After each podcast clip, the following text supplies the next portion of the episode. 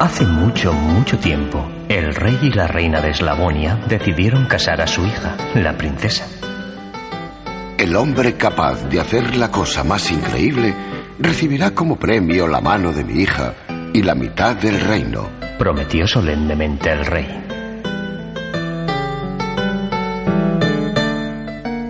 El soberano reunió a los sabios del reino para que formaran un jurado y fijó una fecha para la celebración del concurso. El día fijado acudieron hombres de todo el reino, ansiosos por demostrar que eran capaces de hacer la cosa más increíble.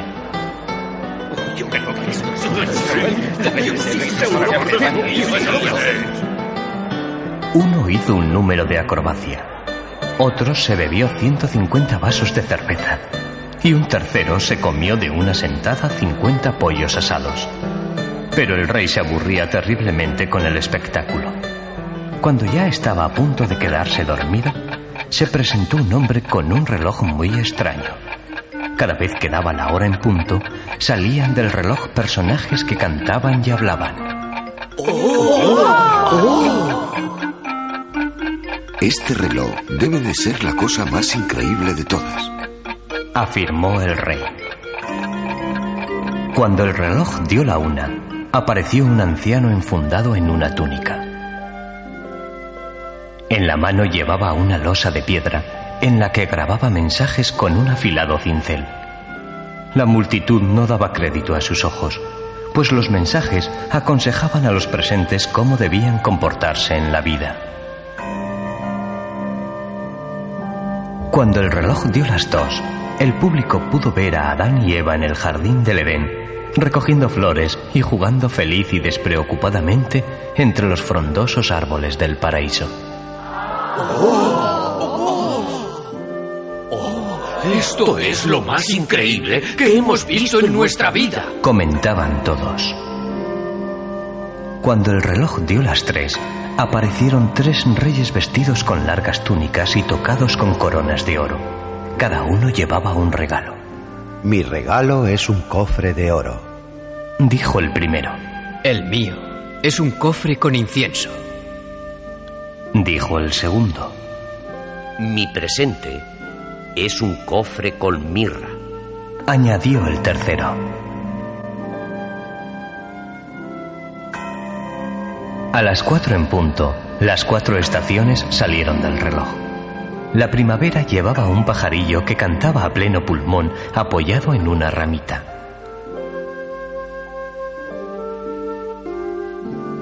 El verano sujetaba entre los dedos una espiga de trigo maduro con un saltamontes encima. El otoño llevaba un nido vacío en la cabeza y unos racimos de uva. Y el invierno tenía en el hombro un viejo cuervo parlanchín que narraba las antiguas y extraordinarias historias que se cuentan junto al fuego de la chimenea.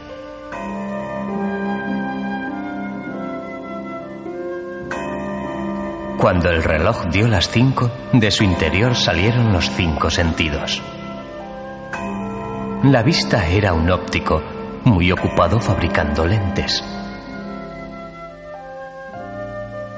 El oído era un herrero que martilleaba sin cesar un caldero para darle forma. El olfato era una joven con un ramo de fragantes flores. El gusto era un simpático cocinero que parecía muy atareado cocinando una sopa deliciosa. El tacto, por último, era un hombre muy serio, con la cabeza y el cuerpo enfundados en una espesa capa negra. Esto es fantástico, comentaron los presentes.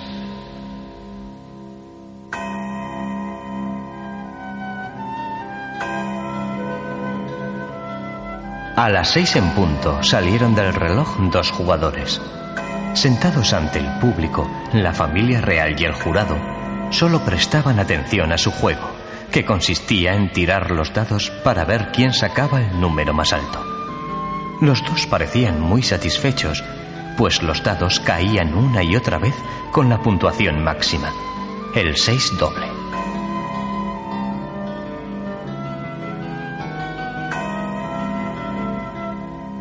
Cuando dieron las siete, otros siete personajes salieron del reloj. Somos los siete días de la semana. Declararon. El sábado era un hombretón gordo y feliz cargado de dinero. El domingo tenía un rostro resplandeciente como el sol del mediodía. El lunes llevaba la luna en el sombrero. El martes era un guerrero belicoso como el dios Marte. Los otros días también estaban allí, pero la multitud no pudo distinguirlos porque ninguno se dignó a presentarse.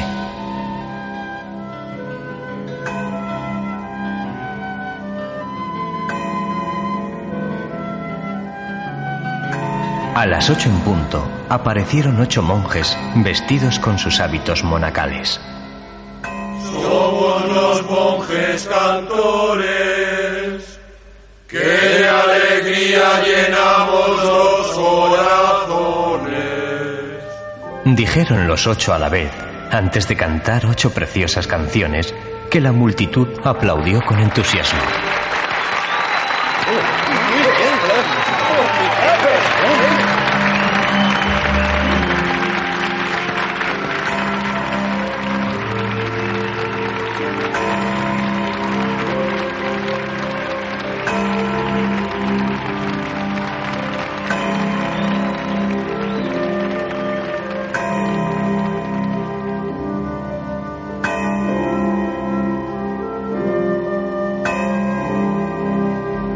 Cuando dieron las nueve, aparecieron las nueve musas, nueve hermanas que habían sido diosas en la época de los antiguos griegos. Una de ellas sabía mucho de la luna y de las estrellas. Otra era una sabia conocedora de numerosas recetas que utilizaba para elaborar ungüentos que curaban todo tipo de enfermedades. Las otras siete hermanas tocaban instrumentos musicales, bailaban o recitaban hermosos poemas.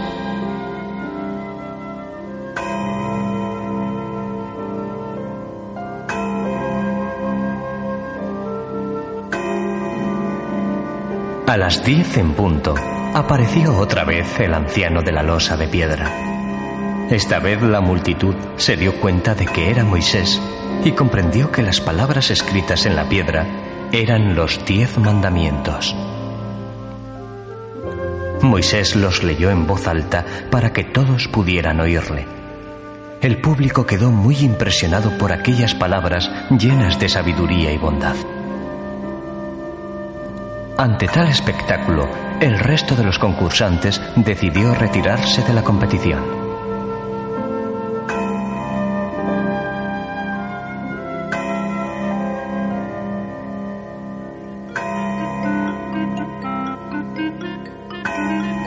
Cuando dieron las once, un grupo de chicos y chicas salieron del reloj.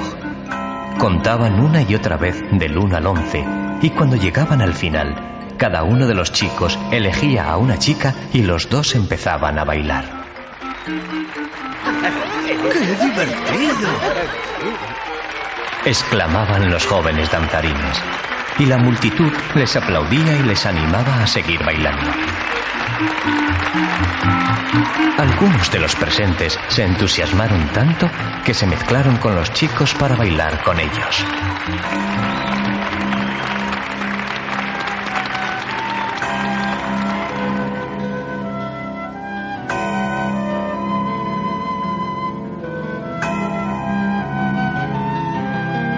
Finalmente dieron las doce y el guardia nocturno saltó del interior del reloj. Llevaba una maza de hierro que terminaba en una estrella de oro, la estrella del amanecer. Después de hacer una profunda inspiración, entonó una canción dedicada a la multitud. Mientras cantaba, nacían rosas entre la hierba y las rosas se convertían en cabezas de ángeles. Todos los presentes quedaron tan impresionados con el reloj que nadie dudó en afirmar que aquel artefacto era lo más increíble de todo lo que habían visto.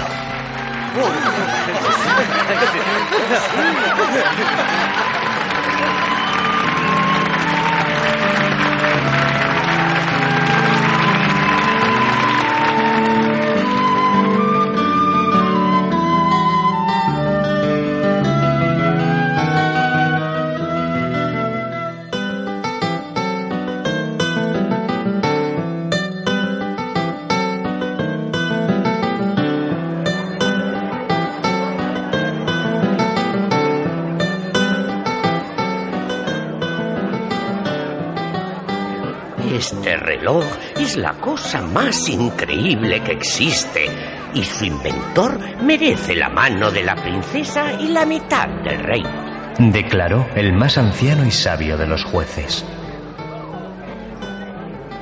Se organizó una fiesta en honor del inventor, que sintió el corazón estallar de felicidad al ver que la princesa le sonreía.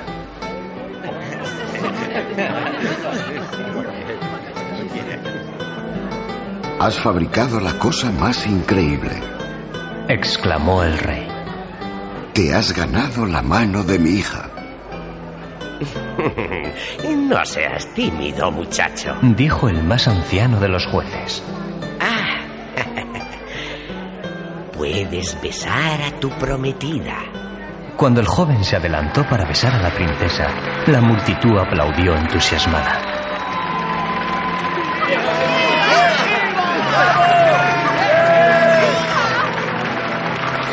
Eres la princesa más bella que he visto jamás.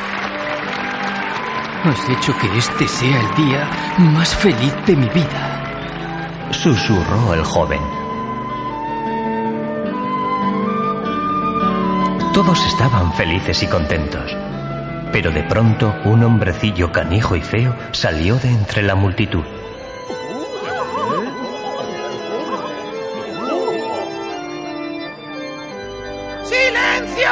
Gritó. Seré yo quien haga la cosa más increíble. Y así diciendo, empuñó un hacha y destrozó el reloj en mil pedazos. En un abrir y cerrar de ojos, el maravilloso reloj quedó convertido en un desordenado amasijo de ruedecillas y resortes.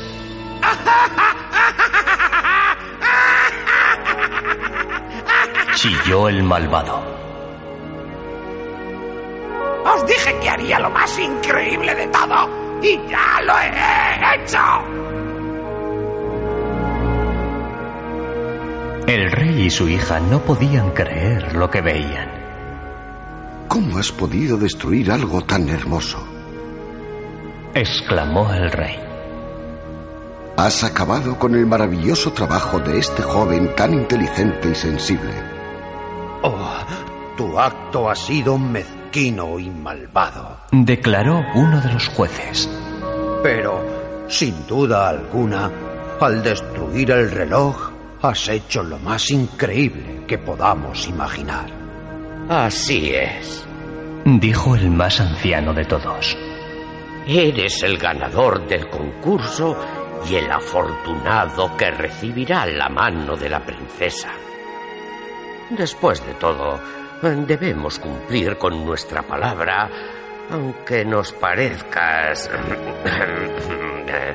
un marido muy poco adecuado para la princesa. La joven princesa estaba desesperada ante la idea de pasar el resto de su vida en compañía de un hombre tan malvado. Pero como ella mantenía siempre sus promesas, aceptó casarse con él. En la iglesia, vestida de novia, la princesa estaba preciosa. Los invitados no estaban muy contentos, pero trataban de sonreír mientras se dirigían a ocupar sus puestos. Como se supone que las bodas son ocasiones felices, todos intentaban parecer complacidos y hacían cuanto podían por unirse con su voz a los coros de la ceremonia. De pronto, un estruendo procedente de fuera de la iglesia interrumpió los cánticos. Las puertas se abrieron de par en par dando paso a todas las ruedecillas, los resortes y los personajes que vivían en el interior del reloj.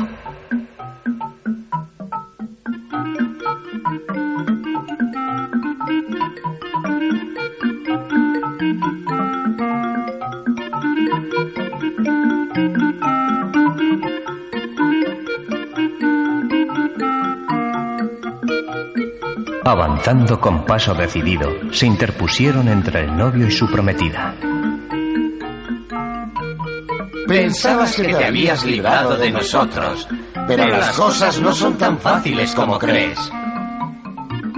Le dijeron al novio los personajes del reloj.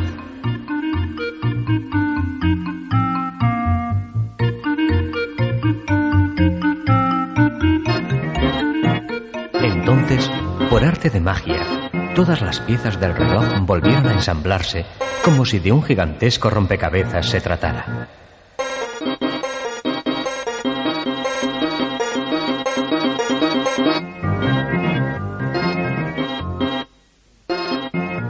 En menos que canta un gallo, todos los personajes se metieron otra vez en el maravilloso mecanismo.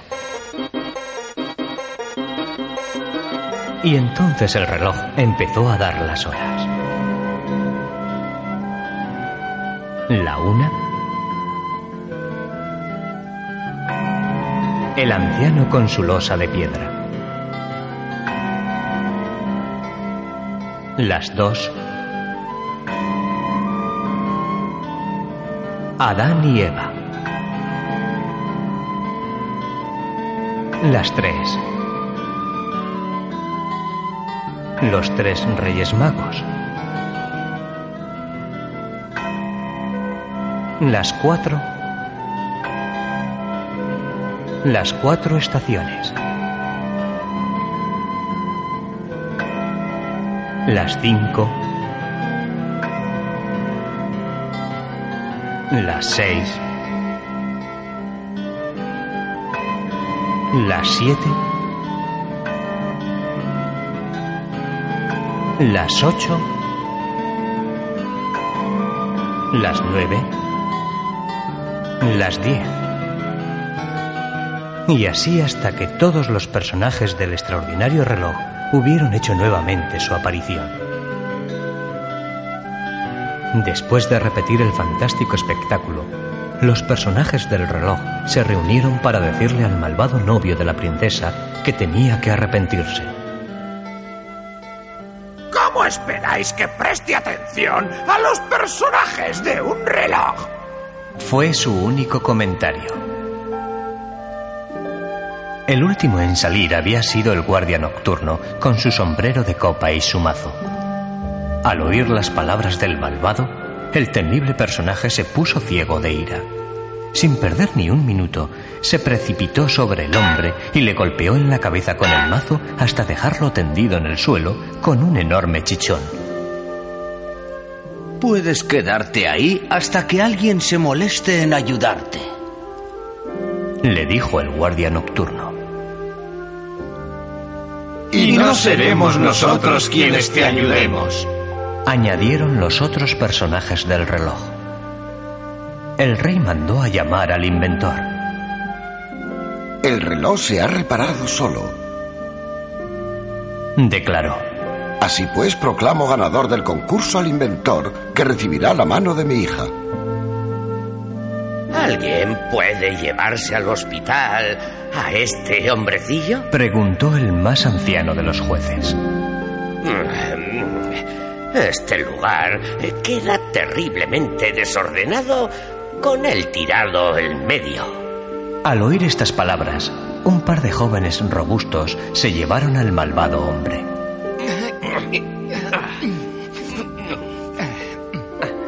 Unos minutos más tarde, llegó a la iglesia el joven inventor.